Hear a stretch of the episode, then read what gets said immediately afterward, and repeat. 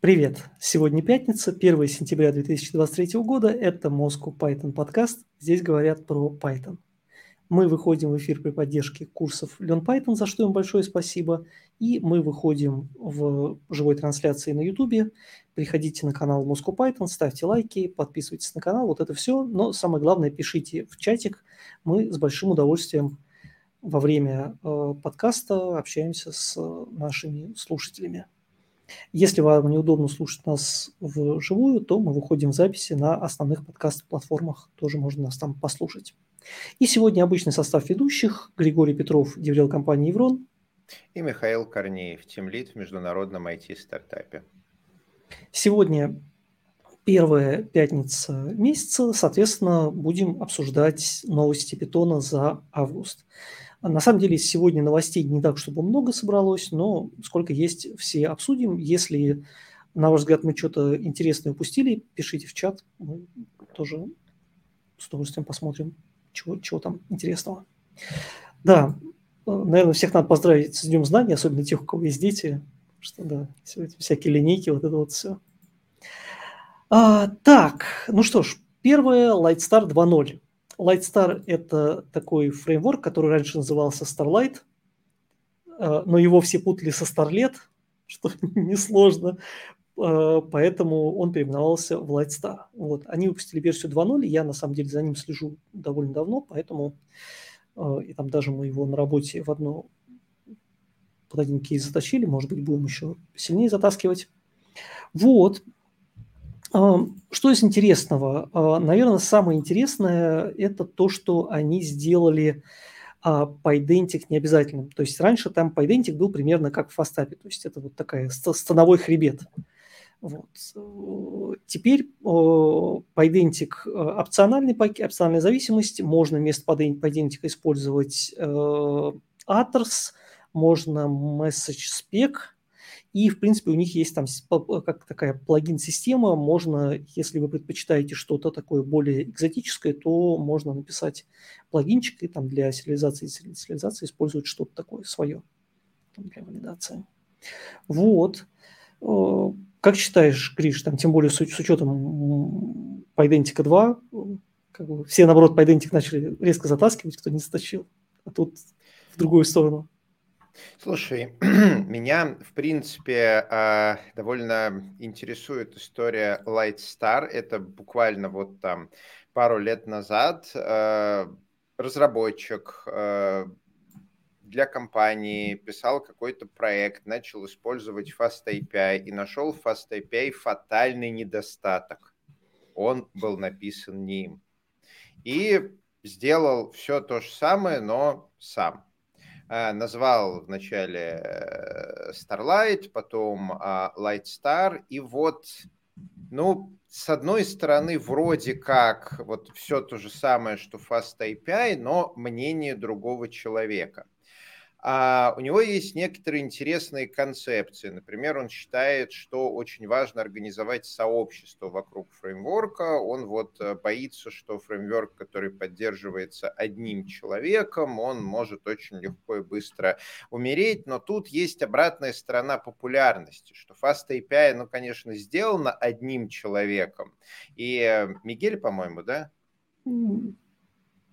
Или да, Мигель. Он, ну, он, он, он, как я помню ник вот Тангала, а вот... Э, да, Тангала, я не помню, как его зовут. Он, конечно, стоит во главе проекта, но так как проект мега популярный, то кроме него там еще куча людей над ним работает.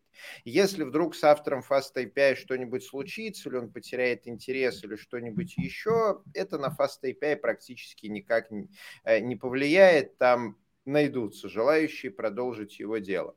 Поэтому вот этот вот concern, что должно много человек разрабатывать, ну, он валиден для непопулярного проекта, который разрабатывает один человек, но это не случай Fast API. Ну, Слушай, я с тобой тут поспорю, потому что как раз Fast API, ну, там, если вот кто наблюдал за ним, то там, не знаю, предыдущий год, например, там у Fast API был довольно плохой в том плане, что э, было изменений довольно мало, и, в принципе, народ, э, ну, потому что там Tangle, он, он, он смотрит сам все, все, все MR, там, да, он как это вот... Не Мигель, Себастьян. Себастьян Рамейрес. Себастьян, Себастьян, да. Вот. Ну, я говорю, я не помню именно почему-то по, нику, по нику запомнился, он везде, там, по крайней мере, на Reddit, на Reddit по ним пишет uh-huh. и в комитах. Вот, а, собственно, он как бы все было завязано на него, соответственно, он был узким местом, да, соответственно, э, все мерши квесты, все фиксы, все вот это шло через него, соответственно, шло очень медленно, народ из-за этого, как бы сказать, был недоволен, и, наверное, это, кстати, одна из причин того, что, скажем так, альтернативные проекты получили довольно много, э, как сказать, ну, внимание, да, то есть их, их начали использовать, потому что mm-hmm.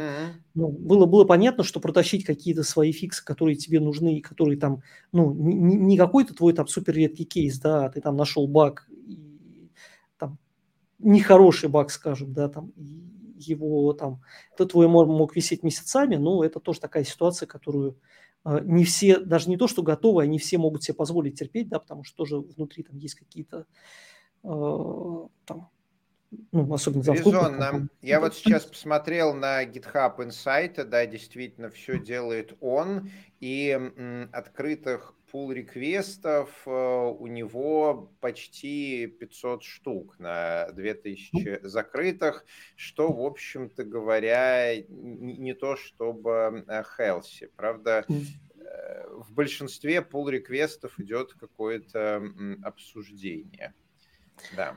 Ну, он еще там все, все-таки сильно opinionated, да, то есть у него как бы есть там вот его мнение и все остальные. И это тоже, ну, это определенный подход, не то чтобы это плохо или хорошо, но то есть это, наверное, не для всех подходит. Да, то есть, а, убедил, убедил. В таком случае uh, Lightstar как uh, community-driven альтернатива, оно более валидны. Я почему-то вот э, до нашего сегодняшнего выпуска думал, что там с Fast API, ну, не такая ситуация, что там все-таки больше людей участвует. Ну, не может, не может же такое быть, что такой популярный проект, и до сих пор один человек все делает. Э, может. Надо да, факт-чекать. Интересно, я тоже, когда первый раз об этом, ну, типа, узнал, да, я, в принципе, узнал, как бы, ну, не сказать, что я там в FastAPI отслеживаю все, все, все комиты и мэры, да, это далеко ну, совсем не, не близко к правде.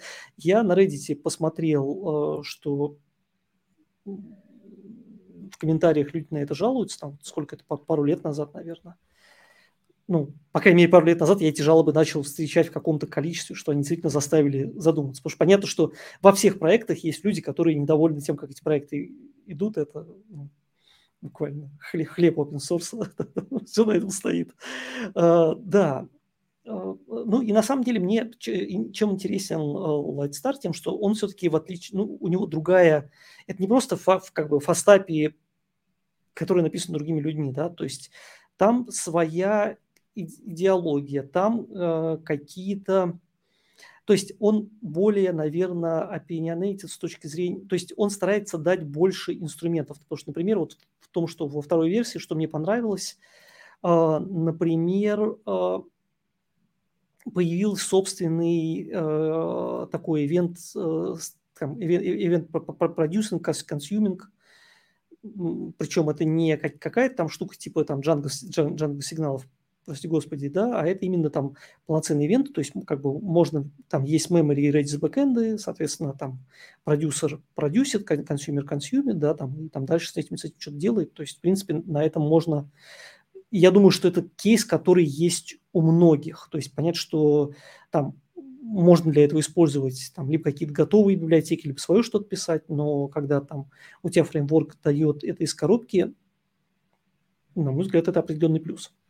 Да, еще там из коробки поддержка HTMX и Service server-side events, server-send events, а, которые вместе, это вот аналог того, что в Ruby мире Hotwire, технологии, за которой я очень внимательно наблюдаю, которые меня очень интересуют, это, возможно, то, как мы в будущем будем делать фронтенд. И вот поддержка из коробки HTMX, использование Lightstar в качестве HTMX бэкэнда, оно очень любопытно, потому что это сдвигает фокус с api как Fast API, на уже веб-сайтики. И в будущем может составить конкуренцию Django, но вот с другим подходом, особенно если команда будет вот весь этот uh, opinionated uh, toolbox uh, продвигать, возможно, мы видим uh, зачатки следующих рейсов. Мне на самом деле э, и, и заинтересовали сервис-сайт Events. Мы как раз сегодня с коллегами там на работе обсуждали, что надо затащить, потому что они ну, как бы проще и, наверное, надежнее, чем веб-сокеты. Потому что, ну, все-таки там, да, меньше, меньше, меньше движущихся частей. Но при этом вот как раз там наши задачи, у нас как раз задача, что нам от там приложений не, не надо ничего получать, ну, в смысле, вот именно как по веб-сокету двусторонний, нам надо нам им иногда отправлять что-то, и вот это прям кажется штукой, которую мы точно в ближайшее время пощупаем. Вот поэтому я думаю, что мы как раз Lightstar для этого и используем. Ну да, а отправлять ты можешь э, обычными э, запросами в рамках существующего HTTP2 э, соединения, то есть сделать обычный get или обычный пост, который поверх keep alive HTTP2 будет ничуть не медленнее, чем а, отправить какой-то запрос по веб-сокету, при этом тебе не надо городить что-то вот параллельно веб-сокета, ты вот э, используешь свои привычные эндпоинты, свои привычные на стороне э, браузера фетчи, и у тебя все просто работает. Плюс, в отличие от э, WebSocket, за счет того, что э, Server Send Events, они не полнодуплексные, не только от сервера к клиенту, сейчас есть некий тренд выноса их э, в сторону CDN на Edge. И это довольно круто. То есть э, CDN вроде Fastly, они из коробки поддерживают э, Server Send Events, и мы можем делать некие трюки. Например, HTTP2 подключение Keep Alive будут держать не наш сервер, а CDN, который их может держать миллионами десятками миллионов. И у нас с CDN будет какая-то опишка. И мы можем по этой опишке сказать, вот э, отправь, пожалуйста, вот такое сообщение этой группе клиентов. Их там немного, 1100. И CDN это отправит. И стоит это копейки там из серии доллар за миллионы этих отправленных сообщений. Вот, такие штуки позволяют э, обеспечивать некую реал-тайм коммуникацию с э, огромным количеством наших клиентов за счет вот внешней инфраструктуры, не использования каких-то своих серверов. Причем мы вначале можем использовать server-side event сами, а потом, когда клиентов вдруг, к счастью, стало много, мы можем это все передвинуть в сторону CDN. И при этом у нас останется код тот же, мы вот только поменяем, что мы сами слали, а будем через api слать. Это, на мой взгляд, круто и перспективно эффективно. Да. Так что, ну, значит, поздравляем команду Lightstar. Я точно второй Lightstar вот в ближайшее время пощупаю. Ну, если что-то будет интересное, может быть, где-нибудь как-нибудь про это расскажу. А, следующее, как это, а, Python, Python становится, то есть теперь вы можете писать на Python даже в Excel, Microsoft Но только если у вас есть подключение к интернету. Да, это, это отдельная вот забавная особенность. Да, Microsoft действительно э, в Excel добавила, по-моему, пока только в превью-версию. Я, к сожалению, не могу проверить, потому что у меня Mac, а они сказали пока только на Windows. Ну, Windows в Excel у меня, к сожалению, под рукой нету. Ну, будем, я посмотрел их, э, почитал их статью, посмотрел видеопрезентацию, то есть э, они с Анакондой вместе делают такую штуку, что сами, ну, как бы сам Python код запускается где-то в Azure, вот в этом облачном майкрософтовском штуке. Вот. А, но при этом можно использовать много, то есть там, э, то есть там, по-моему, Pandas, там, по-моему, какие-то ML-библиотеки, какие-то для построения графиков. Ну, то есть, в принципе, вот, наверное, то, что в Excel действительно, если, ну, как бы, я, мне как разработчику, наверное, действительно в Excel было бы удобнее работать с ним как с датафреймом, а не вот, вот это вот все вот таскание графиков, потом попытки понять, где же там поставить вот в этих менюшках а с другой стороны, экспортировать CSV-шку, загрузить в Pandas и в привычном Jupyter ноутбук без всякого Edge использовать э, Excel как data frame мы можем примерно за 30 секунд. Поэтому да. вот прям такая ультимативная ценность, она не то чтобы очень прощупывается, вопрос вот сколько здесь хайпа сколько здесь пользы? Я не очень понимаю, пока, ну, как бы, не очень понимаю, как это будет работать именно, ну, там, как это массово, да, но у меня есть предположение, что это вот та самая автоматизация, то есть ты можешь делать какие-то excel вот как это всегда было, то есть для Excel есть там отдельное, как это, направление работы, это как программисты под Excel, да, там чуваки, которые uh-huh. пишут какие-то, как, какие-то безумные макросы, а, потом их поддерживают годами, вот там периодически там я когда-то слышал историю про там чувака, который поддерживал макро, макросы в Excel и просто там периодически сам в них там что-то ломал, чтобы к нему приходили и там, покупали поддержку. Вот, и, собственно, это всплыло, когда его поймали за известное место. То есть там была история, что чувак ушел в отпуск, э, но у него это как-то ломалось чуть ли не по крону. Вот. Его не было, обычно он сам приходил и все чинил, а тут э, он был недоступен, и нашли какого-то чувака другого, который там в этом как-то разбирался, и он полез, и казалось, что все не так, как э, предполагали. Вот, что чувак там сам как-то автоматически все ломает. Вот, ну, то есть, условно говоря, да, ты, э, ты можешь сделать какой-то шаблон, который раздать там своим пользователям, которые в питоне не понимают, да, но которым с помощью питона будет там внутри Excel какой-то там machine learning, э, искусственный интеллект и вся вот эта вот э, радость, которую сейчас все очень любят. Поэтому я считаю, что не, не, не просто хайп, и на самом деле, ну, почему нет, там разработчиков на питоне сейчас довольно много, там, и да, как бы это возможность, то есть вот эти все наши странные, я не знаю, Юпитер ноутбуки, Pandas Data Frame и вот вся вот эта вот э, ересь, она для нормальных людей же, ну, нормальных, как бы скорее пользуются нормальные люди, простите. Вот. И надо сделать удобно для них. И, собственно, я подозреваю, что это как раз инструмент, который такой следующий шаг, когда вот люди, которые там дата-сайентисты что-то накрутили в своих Юпитер ноутбуках, потом это там, сделали из этого какую-то штуку, которую просто в Excel там, люди набирают какой-то там пай, что-то там формула там, да, и вот как они умеют в Excel вот эти формулы набирать, и она им магическим образом делает что-то нечеловечески волшебное. Мне кажется, классная история. Прям Пожуем, увидим, прожуем, узнаем. Надо смотреть, вот действительно ли а, кто-то начнет так делать, действительно ли оно будет настолько удобно, хорошо документированная пишечка, эм, последняя версия Python, обновляемой библиотеки и так далее. Да, да, у Microsoft, к сожалению, есть особенность, что у них не всегда все работает так, как в презентациях. Может быть, сейчас стало лучше. Ну, посмотрим, да.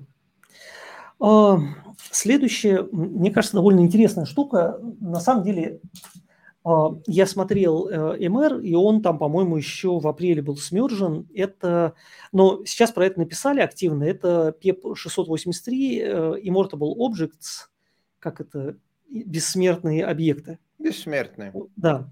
Просто про, про это сейчас написали, собственно, сам Facebook. То есть это как бы, да, немножко контекста. Или ты расскажешь? Э, давай я расскажу. Там довольно простая история. У Facebook есть Instagram. А, Инстаграм живет на Django с довольно-таки простым прифоркающимся сервером. Напомню, что такое прифоркающийся сервер. Если мы не используем Fast API, а используем для размножения Python процессы потоки, то выглядит это обычно следующим образом. У нас есть какой-то application сервер. Например, MoveSJ или что-нибудь еще. Application сервер, он а, запускает некоторое количество процессов. Python. А в каждом процессе Python он запускает некоторое количество потоков. Python. И уже в каждом а, потоке Python он а, загружает а, Django, и они все радостно в тысячи а, потоков а, обрабатывают код. Если делать это в лоб, то каждый процесс будет загружать все. Он будет загружать в память Python, он будет загружать э, в память э, там весь пайтоновский код и так далее. Конечно, в современных операционных системах есть такая штука, как shared memory, и, условно говоря, вот там э, исполняемый код Python, он будет шериться между этими процессами, но это не панацея. И там все равно уникальный для каждого процесса памяти будет очень и очень много. Поэтому что они делают? Они используют некий чит, который называется prefork. Как этот чит работает? Значит, а, создается процесс а, один, в него загружается Python, в него загружается Django приложение, вот все, все, все, все, все загружается. И после того, как оно все загрузилось и готово, этот процесс клонируется. В терминах Linux форкается. И что это значит? Это значит, что вот э, вся память, которая не будет меняться, форкнутых процессах, она на все форкнутые процессы будет всего в одном экземпляре. Какой-нибудь там вот весь код Django будет в одном экземпляре. Это было бы очень круто, да. А, если Но... бы она не менялась. До того момента, Но... когда мы не попытаемся что-то поменять. Потому что copy on write, да, да. когда мы делаем э, риды, память не меняется. Когда мы делаем write, собственно, происходит вот это вот копирование памяти. Да, и как только любой из этих процессов попробует что-то память записать, мы получим собственный вот 4-килобайтный эм, уникальный для этого процесса кусочек. И они посмотрели на хип свой и ужаснулись. Оказалось, что вот практически все объекты, которые в пайтоновском коде, там иммутабельные объекты, не знаю, строки, вот какая-нибудь там строка, не знаю, с идентификатором, который у них живет от начала этого процесса и до конца – она в каждом процессе уникальна. Потому что там есть референс-каунтер, который мутабельный, и который процесс, соответственно, не только э, читает, но и записывает, модифицирует.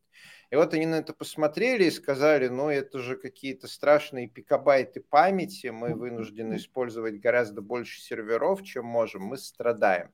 Можно и вот они чуть-чуть включусь. Здесь э, Конечно. еще, да, я чуть-чуть со стороны питона добавлю, про какие объекты идет речь. То есть в питоне, да, понятно, что есть там тип мутабельный, немутабельный, да, но в питоне есть всякие специальные объекты, которые теоретически, как бы, ну, которые синглтоны, да, то есть это true, false, none и какое-то количество чиселок, то есть, э, по-моему, до 256, что-то такое вот маленькие, целые, целые чиселки, пустая строка.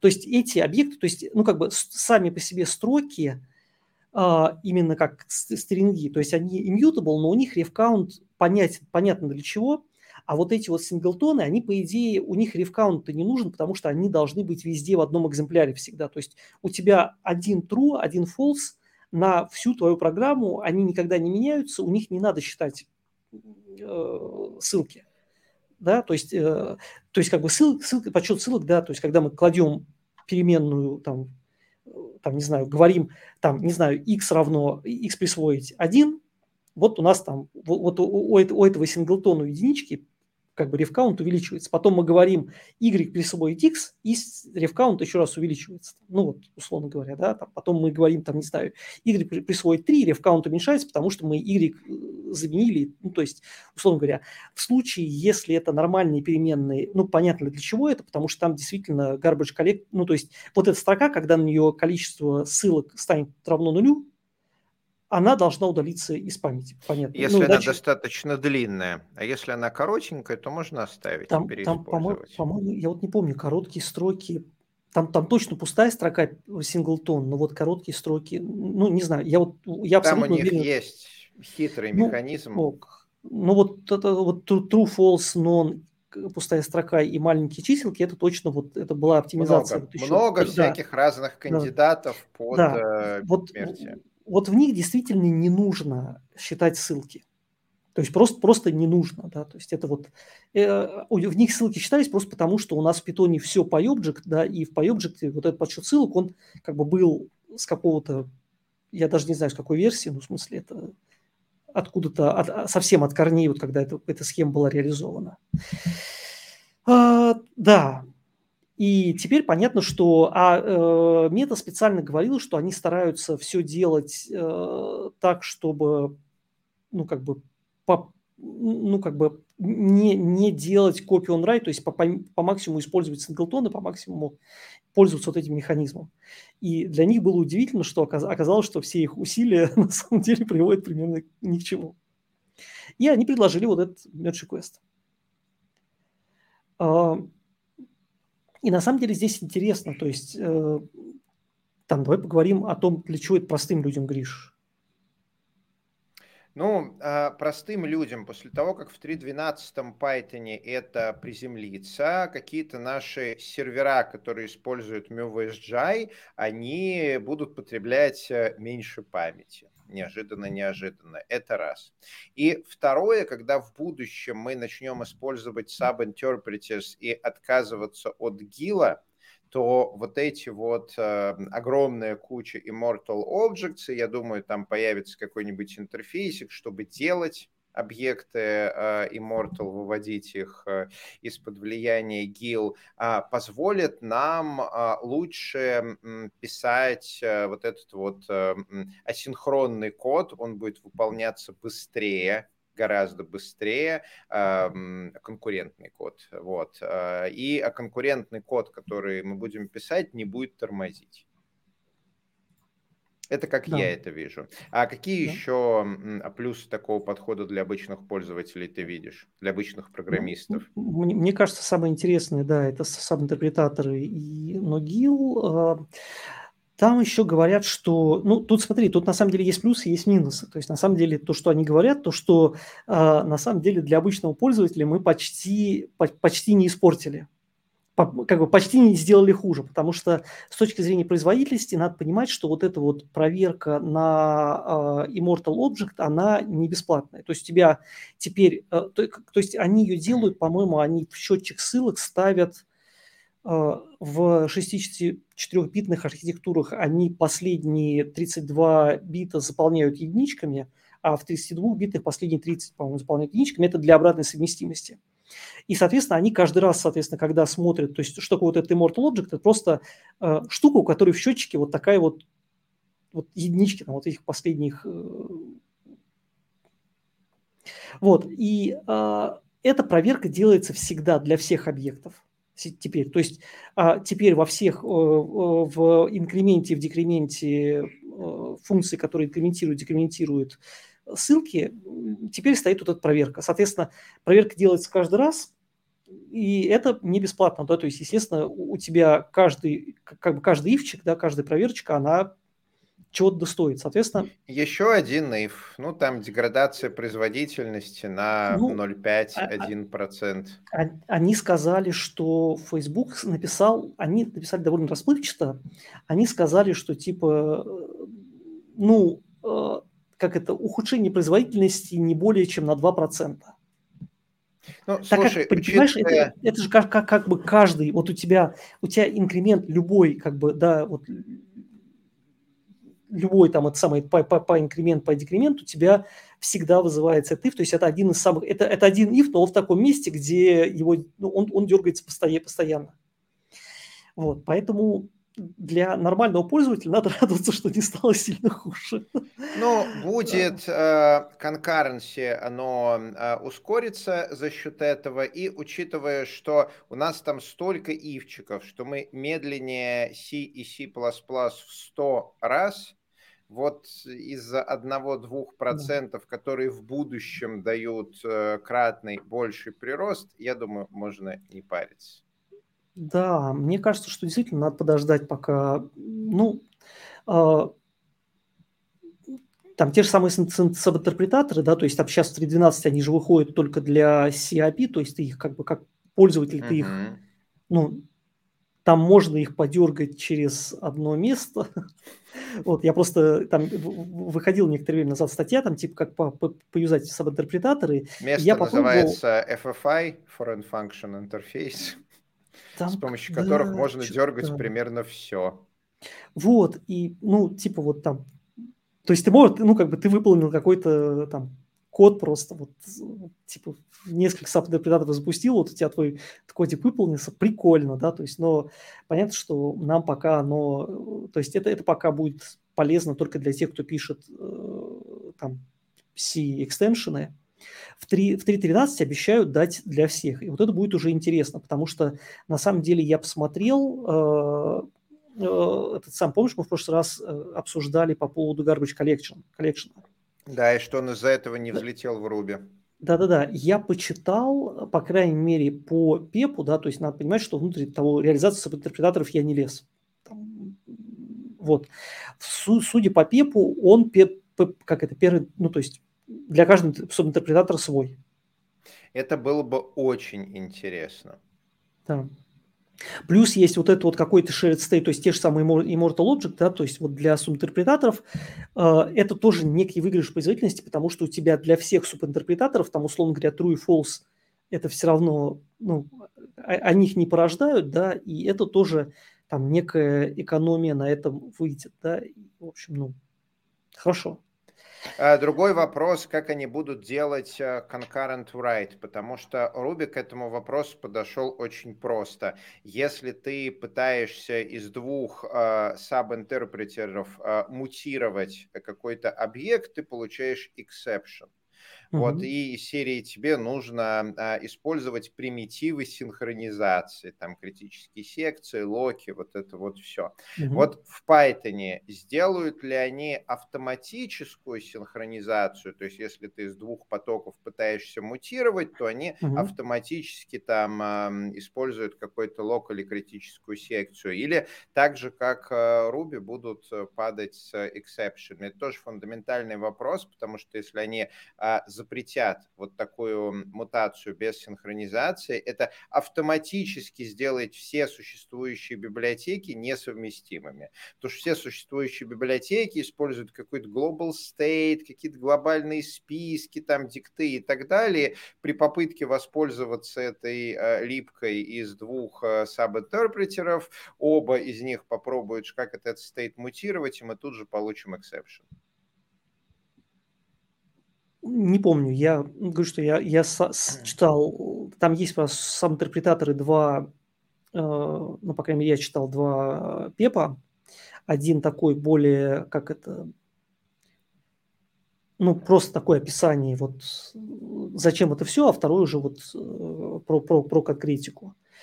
Вот. Я, честно говоря, не помню. Ну, то есть, в смысле, я понятно, что их я не запоминал. Я вот про Garbage Collection для себя отметил и вот про Immortal Objects.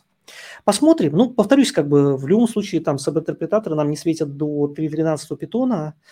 Вот если там к моменту с 3.12 питона продолжим здесь сидеть, вот как раз тогда и обсудим и пощупаем руками, потому что мне, например, как кажется интересно это пощупать и посмотреть, как это будет э, работать. Кстати, для, ты знаешь, я для, э, с удивлением для себя узнал, что uh, мод USGI это такой для Apache этот самый модуль, если кто такой еще помнит, да, он использует субинтерпретаторы, причем давно, то есть как бы сами субинтерпретаторы, они там в питоне есть, по-моему, с 1.5, но как бы не совсем в том виде, в котором сейчас, то есть там очень много как бы очень много, там, там гил, гил, гил один на них, там, ну, то есть вот это...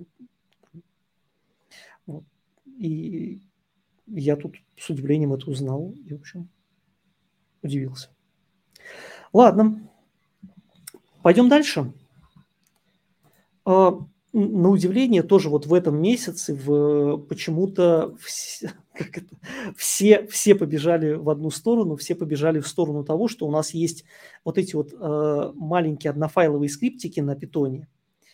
И э, надо бы эти скриптики научить, ну, туда каким-то образом э, сделать так, чтобы они знали про свои зависимости, то есть что-то такое, чтобы они стали полностью... Как это сказать, самостоятельные. Вот. Uh-huh. И э, было два, как это, два пропозала на этот счет. Первый пропозал, там в, предлагалось просто какой-то кастомный формат в заголовке скрипта, просто в комментарии писать, там, что ему нужно для жизни, какие внешние библиотеки.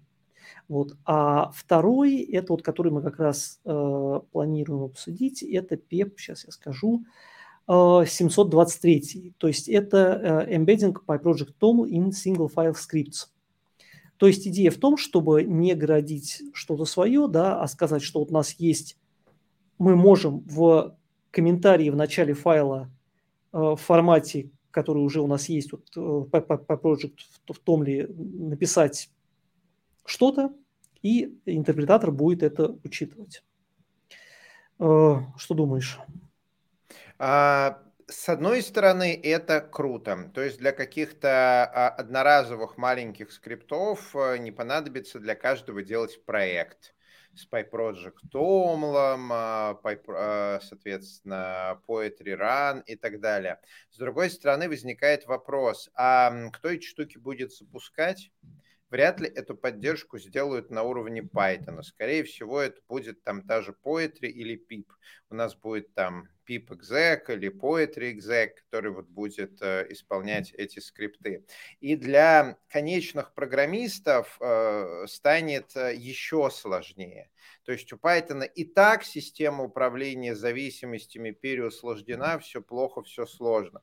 А теперь еще и вот какие-то скрипты, ты не сможешь их просто выполнить. Python имя скрипта. Тебе нужно будет делать какой-нибудь pip exec, и будет вопрос, а куда эти все зависимости ставить? Ты же их вряд ли захочешь ставить э, глобально, да? Это значит какие-то virtual environment, это значит вот как там Poetry, она для каждого из этих файликов будет делать свой virtual environment, они будут э, храниться, пухнуть, у тебя будет такой system-wide node modules многогигабайтный, который будет расти невозбранно, и как вот с докер-контейнерами тебе нужно будет это прунить время от времени, а то при большом количестве файлов у тебя просто место на эм, диске будет заканчиваться. Так что как идея, оно, конечно, круто, что давайте вот в одном файле, который без проекта, информацию об его проекте вначале запихнем в коммент. Но практика покажет, а как тулзы этим всем позволит пользоваться. То есть как будет выглядеть инфраструктура вокруг этого пропозала. Если инфраструктура не взлетит, то и пропозал не взлетит. Ну да, но с другой стороны, ты знаешь, вот есть, условно говоря, там какой-нибудь там условно системное администрирование, да, там когда у тебя есть какое-то количество вот этих скриптов, и, ну, там, оборачивать их в пакеты и все вот это, это сложно, и, наверное, не всем нужно, да, то есть это вот прям надо заморачиваться. А так ты написал, там раскидал, и дальше там ты эти скрипты можешь там понятным образом не просто запускать, а перед этим еще, то есть, ну, как-то устанавливать какие-то зависимости – да, да, даже глобально там, да, или даже в, в, в user space. Ну, у меня есть ощущение, что это как раз вот это, вот помнишь, мы как-то говорили, что вот у питона есть, то есть мы видим какую-то свою вот эту делянку, да, то есть у нас там, не знаю, э, промышленная веб-разработка там, да, или э, ML там, да, или там какой-то да, data science большой или что-то еще, да, а есть какие-то кейсы, которые люди просто питон используют для простых задач.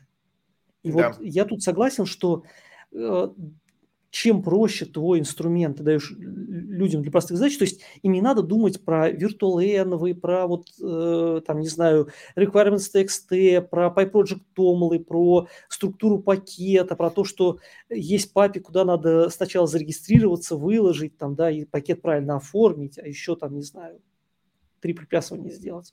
В смысле, для, вот как бы есть большая группа людей, для которых это просто не нужно. Там это инструмент, там, да, то есть ты просто берешь и фигачишь. Это как, я не знаю, какой-нибудь, не знаю, вот Excel, там, да, я вот Excel, не знаю, Google Docs я вот иногда использую для каких-то таких вот, у меня вот ребенок в Google Docs ведет там э, по учебе там свои достижения какие-то. И вот я понимаю, что я там Google Docs знаю примерно вот настолько. Я знаю, что люди туда какие-то делают там супер Э, автоматизацию, ну, я про то, что не использование API, да, там из, из питончика я Google Docs умею использовать, а вот именно сам Google Docs, вот, я понимаю, что я там его использую процентов там на 5, может быть. И мне нормально, мне хорошо. Если у меня там возникнет когда-то задача, я, может быть, там разберусь. Вот то же самое с питоном. Там, да, есть большое количество людей, для которых это, ну, просто инструмент. Давайте сделаем им удобно. Но я согласен, у тебя правильно, ты, ты, ты, ты задаешь правильный вопрос. Я не помню, как в Пепе разобраны ли они или нет. Ну, посмотрим. Скорее всего, на усмотрение авторов тулзов, как это обычно бывает. Ох, да, тулзов у нас много. И у каждого автора свое усмотрение, да, есть такое. Посмотрим. Ок. А, еще одна новость. Папи а, наняли safety and security engineer. Теперь их двое. Главное, чтобы Теперь... они не передрались. Один будет со стороны Pipe, а, API обеспечивать безопасность, а второй со стороны Python. Да. Вот. Ну, ты знаешь, мне, мне кажется, это хорошо, потому что, ну, действительно, с папи я вот помню, сейчас вроде как это подзаглух, но несколько месяцев назад были постоянные какие-то вот истории, что туда заливают какие-то uh-huh. не те пакеты с какими-то там, я не знаю, malicious code внутри. Вот. И, то есть я вот собираю вот эти вот э, новости для подкаста, я реально вот, ну, сейчас почему-то стало меньше, но вот было время, когда прям, ну, не знаю, два-три раза в месяц что-то такое публиковали, и я уже перестал это добавлять, потому что, ну, come on, мы там э, из месяца в месяц одно и то же говорим, что, ну, да, есть такое, типа, будьте, будьте внимательны и осторожны, дорогие товарищи. Теперь будет специальный человек, который этим занимается, это круто. Защиту подкрутили, чего у нас же теперь по GitHub ходят э, кроулеры, которые э, зависимости оценивают. Вот, в репозиториях ходят кроулеры, Теперь, защищаются. Теперь говорят, даже если вы, то есть раньше в коде э, GitHub проверял наличие папи, вот, ну, как доступа в открытом виде, да, то есть если вы вдруг, а, а теперь в ишьюсах начал проверять. То есть, наверное, было сильно нулевое количество людей, которые в issues не стремалось добавлять свои вот доступы к папе. Это, конечно, смелые люди, я понимаю, что прям мне, мне, мне такой, до такой смелости далеко. Вот. Ну что ж, теперь GitHub будет на них грязно ругаться. Это тоже здорово. Последняя наша новость как раз об этом, как именно они будут ругаться на э, не очень э, озабоченных своей безопасностью пользователях, двухфакторка и вот это вот все. Да, двухфакторка это хорошо, конечно, на самом деле. Прям теперь все новые пользователи с 1 сентября, по-моему, а, если вот ты на папе зарегистрировался, чтобы начать что-то делать, тебе обязательно нужно будет подключить э, двухфакторную авторизацию. Да, да. Ну, мы много раз слышали истории, как у кого-то утекали просто доступы, и потому что не было двухфакторной. Проекты от этого страдали. Надеюсь, что теперь будут страдать меньше, потому что действительно, ну, как бы, да, это, с одной стороны, хорошо, с другой стороны, они же поддерживают двухфакторки, двухфакторки какие? Самые-самые примитивные. А, сотовый телефон, смс на а, номер, либо time-based а, двухфакторное приложение. У них есть довольно серьезные недостатки. С смс есть два таких вот существенных недостатка. А, первое – это то, что они используют э, крайне э, дешевые средства отправки смс, которые не гарантированы. Вот ты хочешь залогиниться в какой-нибудь сервис, говорит, отправь мне смс, сервис такой, я отправил. Но на самом деле он заплатил там один цент за отправку тысячи смс э, телеком-провайдеру с контрактом, что мы отправим эти смс по возможности не в часы пиковой нагрузки. Знаете, Григорий Валерьевич, вот вы сейчас э, сидите в центре города, у вас вокруг вас много вышек, у нас тут сейчас пиковая нагрузка. Поэтому эту смс мы вам не отправим. Вот ты сидишь как идиот и минутами, часами ждешь ты смс которая просто не приходит, и ты не можешь сделать ничего. А второе, а, номер тебе принадлежит очень условно, то есть никакие государства не защищают твое право собственности на номер. И в любой момент любой телеком-оператор может сказать, знаете, наша система искусственного интеллекта поняла, что мы больше не хотим, чтобы вы были нашим клиентом. Вот не нравитесь вы нам. И поэтому ваш номер мы отключаем сейчас.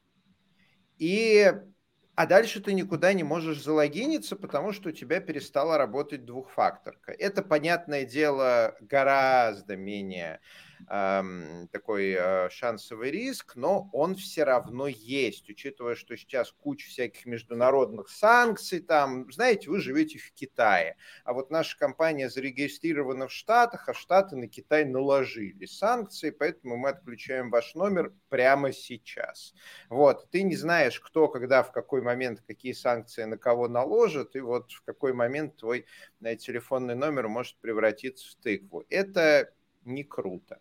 А у вот этих вот э, апок, которые двухфакторные, у них э, проблема с, как это сказать, это э, преемственностью, то есть кто обеспечивает двухфакторку самой апы. Вот. И, как правило, а, она тоже АПА это привязывается к номеру телефона или физически к телефону. Я, например, не знаю, что будет, если вот э, мой телефон, на котором стоит эта двухфакторная АПА, физически сгорит, и мне нужно будет вот на новом телефоне эту апу ставить. Как я докажу, что это я? Через что будет авторизовываться АПА двухфакторной аутентификации, через почту там, через мой майкрософтский аккаунт, еще через что-нибудь. В общем, это такое не очень надежное. Хорошие, ну... вот мне нравящиеся штуки двухфакторной аутентификации, это как сделано в Телеграме через блокчейн. Вот у тебя лежит в сейфе сохраненный э, приватный ключ от э, блокчейна, есть э, твой криптономер в блокчейне. И Telegram такой говорит, ну окей, докажи, что это ты. Вот, ты своим приватным ключиком, э, собственно говоря, подписываешь челлендж, Telegram проверяет, да, ты владелец приватного ключа вот э, от этого вот криптономера. Welcome. И пока ты этот приватный ключ не потерял, он может быть хорошо в сейфе лежать, а, ты в любой момент при отсутствии интернета, где угодно, можешь доказать, что вот это я. Да, ну, с другой стороны, я, например, пользуюсь э, двухфакторкой. В основном у меня там у меня есть гугловское приложение, конечно, там по, по минимуму я оставил. В основном у меня сейчас вся двухфакторка в OnePassword, и мне прям нравится. Э, если OnePassword там дорого, сложно покупать и так далее, есть Bitwarden, который можно поднять для себя. Он немножко менее удобный, но там тоже прекрасно все работает. И там уже можно, там, не знаю, я не знаю, шифрованный есть Microsoft аутентификатор бесплатный, да, они ну, в количестве есть. Нет, я, я к тому, вот что... Это вот... какой-то сервис, от которого ты зависишь. Ну, OnePassword, понимаешь, как бы я от него завишу, ну, то есть, э, там я свои эти самые волты бэкаплю, то есть даже если с ними что-то произойдет, то есть я бэкаплю и шифрую файлики. Вот. То есть, соответственно, потом я из этого бэкапа могу восстановиться в тот же самый Bitwarden, даже если там, не знаю, OnePassword завтра скажет, что все, баста карапузики. Bitwarden у себя на сервере поднимается несложно, Bitwarden сервер, ну, повторюсь, я на нем какое-то время сидел, просто OnePassword, он удобнее, он приятнее. Ну, Согласен. Это такое. Но я точно как бы проверял, что вот эти вот, как они называются, ну, короче, вот э, двухфакторные, то, что в OnePassword э, двухфакторная авторизация при экспорте, потом при импорте, она подхватывается битварденом без проблем. То есть это, это, это решаемый вопрос. Как это вот со всякими приложениями, аутентификаторами, я не знаю. Вот, но вот удобно. И на самом деле OnePassword у меня, например, во многих местах я двухфакторку вообще не замечаю, потому что я говорю там типа залогиниться на сайте, он сам заполняет логин-паспорт, потом типа страница перелистывается, там двухфакторный код, он сам туда вставляет, даже кнопочку за меня нажимает. Вот. Так что, ну и OnePassword, да, он, в принципе, известен тем, что, по-моему, э, ни разу не было информации, чтобы его как-то ломали. То есть он действительно там... Я на нем сижу ну, много лет, много, и ни разу не было, ну, по крайней мере, такого чего-то известного. А такие приложения, да, там, э, ну, там тот же самый LastPass, его, по-моему, ломали много раз, и об этом как бы известно. То есть это не то, что ты прям можешь скрыть хорошо. Вот. Ну, короче, есть вариант. Нет, конечно, там блокчейн и так далее – это интересное решение. Может быть, мы рано или поздно все там будем. Но, в принципе, есть вариантики, которые достаточно надежны. Я к тому, что если ты не пробовал, посмотри в эту сторону. Ну что ж, в принципе, мы, наверное, обсудили наши основные темы. Если как бы слушатели какие-то темы принесли, напишите в чате, если у вас есть какие-то вопросы, которые, на ваш взгляд, было бы интересно обсудить, или мы что-то такое интересное пропустили, то, что в этом месяце происходило. Так, а, давай посмотрим. Гриша, наверное, гла- главный вопрос, главный вопрос этой недели, ты же знаешь какой? Mm, ты, забыл. Ты в Starfield играть будешь? А, нет, у меня Path of Exile, я же больше по Диабло. На Starfield это не совсем Диабло. Точнее, ну совсем ну, не да, Диабло. Да. Я боюсь, что у меня машинка Starfield не потянет. Жалко. У меня потянет, но пока Path of Exile меня полностью устраивает. А ты будешь в Starfield играть? Ну, я его точно поставлю и попробую поиграть, но я не уверен, что он у меня пойдет, скажем так, в, в играбельном состоянии. То есть, э, ну, как бы Skyrim у меня идет хорошо на ноуте, а вот Starfield я что-то есть у меня подозрение. Муслим ГФН, э, я тут пробовал свой азиатский вот этот местный ГФН, и это, как сказать, разочарование. То есть там сервера похожи где-то в Сингапуре, если я правильно понимаю. Вот. И от меня, по крайней мере, то есть у меня здесь как бы интернет хороший, то есть у меня здесь там какой-нибудь, ну, там действительно хороший интернет, но вот там в тот же самый Сингапур уже начинаются задержки достаточные, чтобы было ну, некомфортно играть во что-то не пошаговое, так скажем. Гриша, где достать такой же Python значок, как у тебя? А, Python значок можно достать на StickPick. Это у них. StickPick. Ага. Да, вам потребуется какая-то одежка, совместимая с такими значками, потому что они клеящиеся.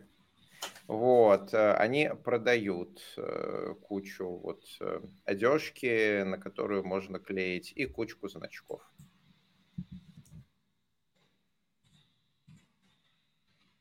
Круто. Ну что ж, по поводу вопросов сегодня особенно нет. Мы довольно неплохо в 50 минут уложились, поэтому предлагаю на этом заканчивать. Это был Moscow Python подкаст. Здесь говорят про Python. Мы выходим в эфир при поддержке курсов э, Learn Python, за что им большое спасибо. Э, и э, мы 8 сентября в следующий раз встретимся с а, Антон Огородников из «Магнита» про Pydentic 2 будем говорить, про реальный опыт перехода на второй Pydentic, поэтому если вам интересно, то приходите. А, ну и 29 э, сентября с Ксенией Рябовой по ИСТ-1 про асинхронный питон в финтехе. А, мне кажется, асинхронный питон прикольно, особенно в финтехе. Ну что ж, с вами был Григорий Петров, деврел компании «Еврон». И Михаил Корнеев, тимлид в международном IT-стартапе. Спасибо всем. Увидимся в следующий раз. Пока.